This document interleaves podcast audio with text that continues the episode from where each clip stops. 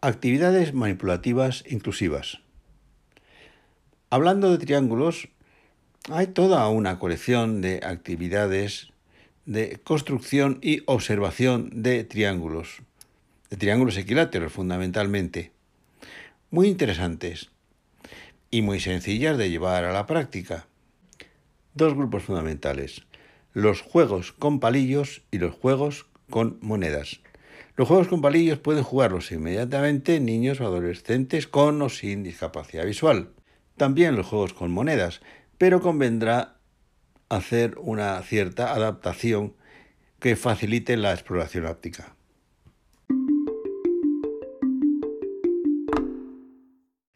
Recuerdo que me llamó poderosamente la atención las manualidades con palillos que en el área plástica realizaban los alumnos de 12, 14, 16 años trabajando con mi amigo Julián Barreda en el Colegio de Ciegos de la ONCE en Madrid.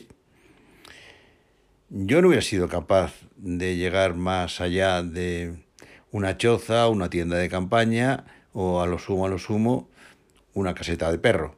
Sin embargo, allí había puentes de distinto tipo el acueducto de Segovia, la Torre Eiffel, trabajaban con palillos enteros, palillos partidos y algún tipo de pegamento para sujeción. Es decir, la vista no es imprescindible para trabajar con palillos, aunque hagan el trabajo más sencillo, más fácil. Los aproximadamente 6 centímetros, 6 centímetros y medio de cada palillo me parece excesivo para nuestro propósito de construcciones de triángulos. Podría ser suficiente con 5 incluso con, o con 4. Se pueden partir, es cierto, pero esto luego puede traer algunos inconvenientes. En lugar de palillos también se pueden utilizar algún tipo de varillas o eh, macarrón, por ejemplo, partidos. De, eso sí, es importante que tengan todos los palillos o piezas la misma longitud. Insisto, preferentemente planos para que evitar que se deslicen o rueden. Lo que sí es importante es tener un soporte donde los palillos, preferiblemente planos, no se desplacen, incluso que puedan clavarse, de alguna forma estar sujetos. Es preferible que fuera algún tipo de goma espuma, polispam o franela, lana, es decir, donde queden mm, sujetos, que no se deslicen los palillos y que si fuera necesario pudieran clavarse por una exploración óptica. Actividad que, por cierto, hace años eh, causaba furor en las escuelas de Estados Unidos, en las escuelas ordinarias, es decir, con, alumnos videntes, como propuestas para toda una clase. Nosotros podemos jugarlo como desafíos, eh, como solitarios, o en la escuela o en casa, en los momentos de ocio. Recuerdo que hay una obra de un autor español sobre algunos de estos problemas de construcción de triángulos con palillos, bueno, triángulos u otras figuras. No recuerdo el autor y lo lamento porque muy posiblemente algunos de ellos son recuerdo de los propuestos en ese libro y por tanto pido disculpas por el plagio. Pongámonos dedos a la obra y siguiendo costumbre de la casa, no daré solución, respuesta a las situaciones que propongo. Sin embargo, siempre está mi correo electrónico jefdelcampo.gmail.com al que pueden mm, plantearme alguna cuestión y proponer alguna respuesta en que tengan alguna duda o incluso mi propia dirección de WhatsApp. Precisamente lo hago a, a propuesta de una radio oyente que me lo planteaba hace dos o tres semanas.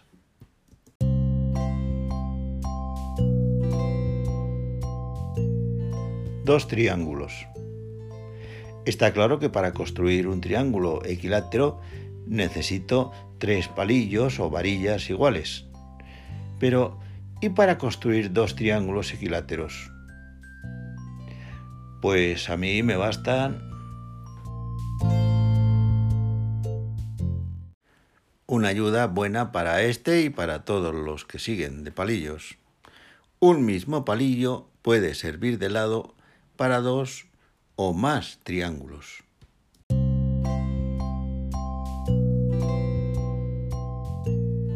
Saber mirar. Le digo que sí, que para construir cinco triángulos equiláteros a mí me bastan nueve palillos o varillas. Claro que hay que saber mirar.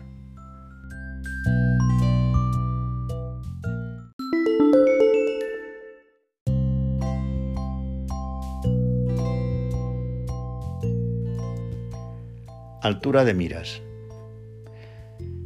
Me dice que con seis palillos o varillas usted solo es capaz de construir dos triángulos. Pues yo soy capaz de construir cuatro. Claro que hay que tener altura de miras. Este último desafío supone un salto de calidad importante, porque hay que salir del plano, hay que levantar el vuelo. Estábamos anclados en las dos dimensiones del plano y ahora hay que tener altura de miras. Algo semejante nos va a ocurrir, incluso con una cierta complicación, en el desafío siguiente.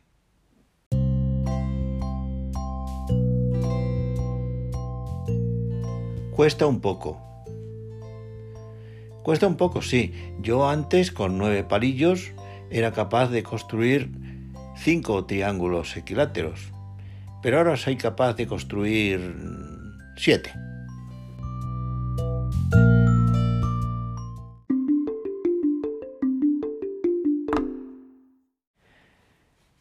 En estos juegos o actividades, decir monedas es una forma de hablar.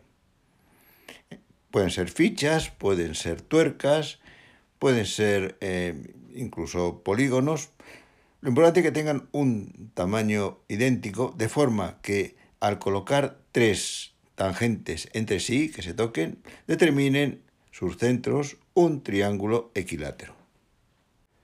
Conviene disponer de un número suficiente, no menos de 10, mejor 15 o incluso 20.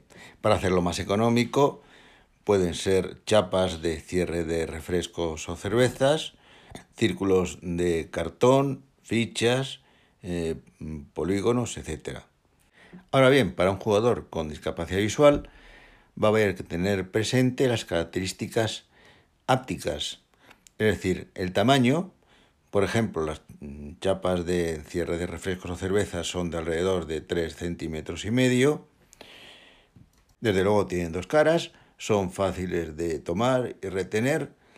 Ahora habrá que asegurar la no deslizabilidad ante la exploración áptica. Esto lo consideramos a continuación a propósito del escenario. Pueden ser algo más pequeñas, 2 centímetros de diámetro, por ejemplo, pero asegurando la estabilidad, la densidad. Pero enseguida veremos también que nos bastaría con piedrecitas o con semillas de un cierto tamaño. Si necesitáramos un escenario en malla cuadrangular, no tendríamos problemas.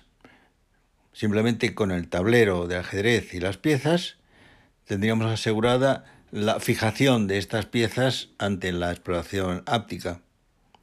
Sin embargo, si las piezas de que disponemos son eh, dominantemente planas, como es el caso de las chapas de cierre de cervezas o refrescos, monedas suficientemente pesadas o tuercas, Puede ser suficiente y es suficiente eh, una lámina de goma espuma o de polispan o de franela o simplemente la lámina de caucho. El escenario del malla triangular se va construyendo a medida que se van colocando las supuestas monedas, como también simultáneamente va apareciendo en representación interior esa malla triangular. El soporte físico, sin embargo, es muy importante para sugerir respuestas y también para comprobar conjeturas. Si se van a utilizar las piezas de dominó o damas adaptadas, se puede imprimir primero en papel los nudos de una malla triangular o dibujarlos a mano, es decir, los nudos de una malla hexagonal con sus centros, de forma que la distancia entre dos nudos próximos se encuentren a algo más del diámetro de la base de las piezas de ajedrez que vayan a utilizar. Se pega o fija esa hoja sobre una lámina de polispán suficientemente gruesa o sobre varias capas de cartón de embalaje, por ejemplo, y se fuerza la penetración en esos nudos con una de las piezas de ajedrez o con un tornillo. De manera que a continuación se puedan colocar fácilmente las piezas con las que se vayan construyendo los triángulos. Desde luego quedan suficientemente fijas para una exploración óptica sin desplazarlas o derribarlas. Y en lugar de piezas de ajedrez se pueden usar tornillos o clavos de cabeza gruesa. Como se ve, la fabricación se puede realizar de una forma doméstica y con coste prácticamente nulo.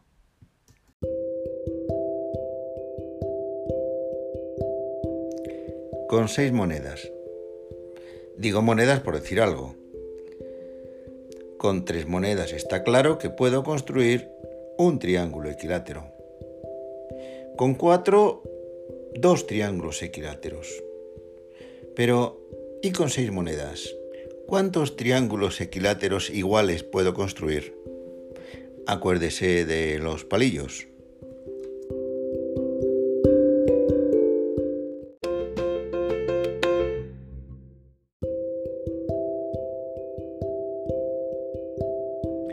Buscando la fórmula. ¿Cuántas monedas necesitaría para construir un triángulo relleno, compacto, de cuatro monedas de lado y para construir uno de cinco. Y para construir uno de diez ¿Habrá alguna fórmula que me permita calcular el número de monedas necesario para construir un triángulo compacto de un número cualquiera de monedas por lado?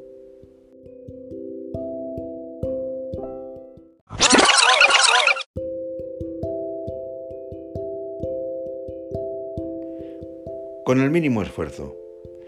Con seis monedas puedo construir un triángulo equilátero.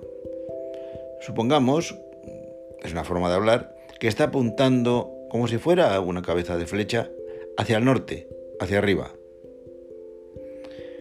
¿Cuál sería el número mínimo de monedas que debo mover para que ese triángulo apunte hacia abajo, hacia el sur? ¿Y si el triángulo tuviera cuatro monedas de lado? ¿O cinco? ¿Cuál debería ser el número mínimo de monedas que debería mover en cada caso para cambiar el sentido al que apunta cada flecha?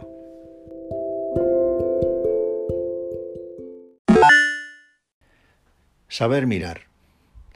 Está claro que con un triángulo que tenga tres monedas de lado, o sea, un total de seis monedas, aparecen, usted sabrá cuántos triángulos equiláteros. Hay que saber mirar. Nadie ha dicho que tengan que ser iguales.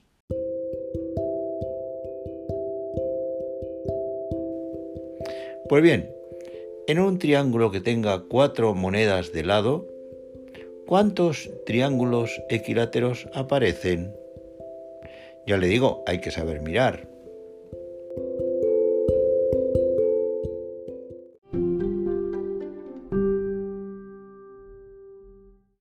Hasta aquí no hemos necesitado que las monedas, fichas o piezas tuvieran dos caras distintas o que ellas mismas fueran diferentes.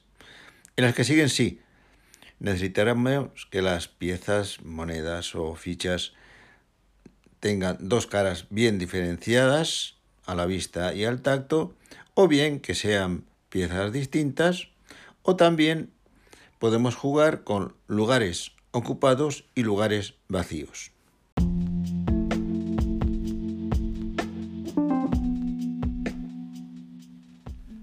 Volviendo monedas. Aquí tengo un triángulo formado por monedas todas de cara y con cuatro monedas de lado, es decir, en total 10 monedas. Quiero dar la vuelta a algunas de ellas de manera que no me aparezca ningún triángulo equilátero con sus tres vértices o monedas iguales ni tres caras ni tres cruces, ni pequeño, ni grande, ni mediano. ¿Cuál es el número máximo de monedas que puedo volver?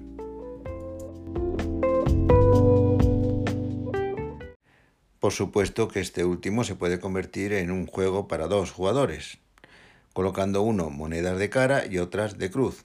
Pierde el jugador primero que forme con sus monedas un triángulo equilátero. Para triángulos de lado tres monedas, se pueden colocar, por ejemplo, dos monedas de cara y el resto de cruces y tornar una de estas de forma que no aparezca ningún triángulo con sus tres vértices del mismo tipo.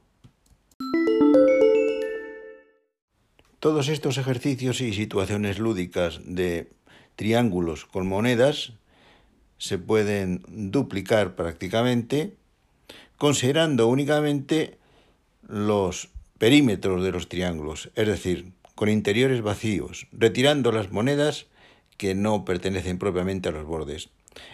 En los triángulos de lado 2 y lado 3 esto no tiene sentido.